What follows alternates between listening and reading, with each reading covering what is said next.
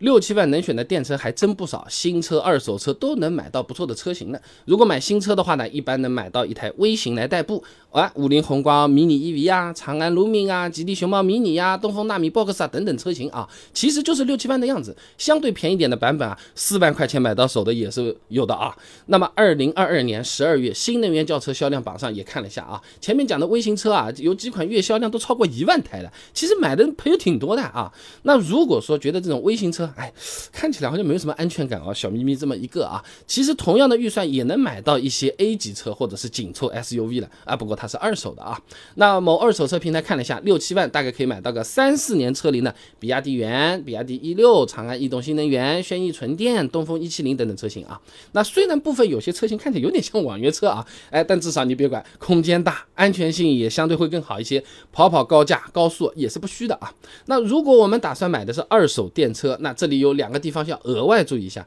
首先是年份，最好选择二零一六年之后的车型，因为在质保上更有优势。财政等部委啊，它发布一个关于二零一六到二零二零年新能源汽车推广应用财政支持政策的通知。它文件有讲啊，二零一六年一月一号起啊，新能源汽车生产企业应对消费者提供的动力电池等储能装置、驱动电机、电机控制器不低于八年或十二万公里的质保。啊，简单理解，二零一六年之后的车子，电机啊、电池啊，就是新的三大件，至少有八年十二万公里的质保，都这个底了。出了问题，你中还好不会没人管。而且呢，二零一六年算到现在，其实也已经七年了，你尽量挑一点新的啊。那如果说时间更早的电车，你比如说二零一四、一五年的，按照原来的政策来算呢，脱保了啊。那万一电池、电机出了什么质量问题，厂家管不着，我们自己掏钱的话。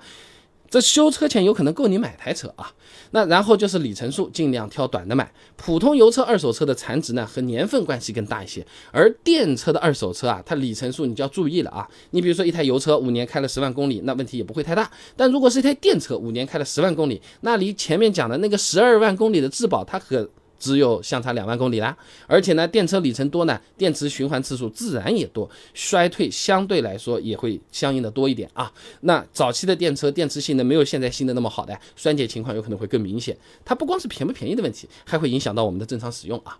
呃，都考虑清楚了。打算买了，那么一年可以省多少钱？原来的油车，假设一台十万块钱家用车，百公里油耗七个，杭州九二油现在七块五毛钱左右，一年一万公里油费算下来五千两百五十块钱。如果电车百公里电耗我们按十四度来算，家用充电桩三到五毛一度电，哎，取个平均是四毛好了，算上充电桩的转换效率等等各种情况，一年电费六百的样子。那再算下保险保养，电车保险普遍比同价位油车要贵，那这里多算一千块。保养的话呢，油车比电车车贵，平均算下来一年差不多呢，多花五百块钱。其他洗车、违章、停车，那电车、油车差不多，这里我们不算了啊。那前面的开销都加起来啊，六七万的电车一年可以比油车省下四千一百五十块钱。如果你现在开的油车啊，油耗是比较高的，经常在市区里堵车的，或者说每年开的里程的确还挺多的，电车能省得更多啊。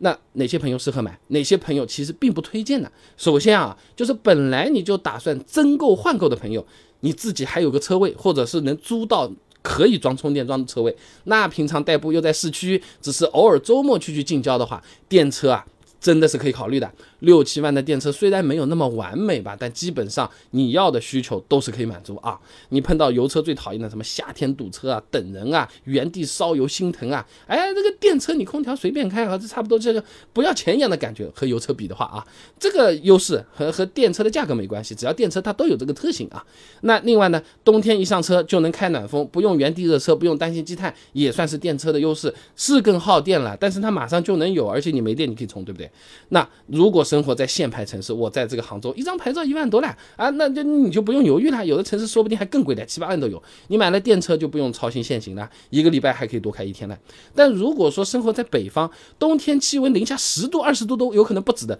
这这个续航缩水厉害的，可能打个五折都不到了。那除非你天天回家能充电，一天也就开个十几公里，不然的话，电车的话不是特别推荐啊。我以前网上还看到有些北方的朋友。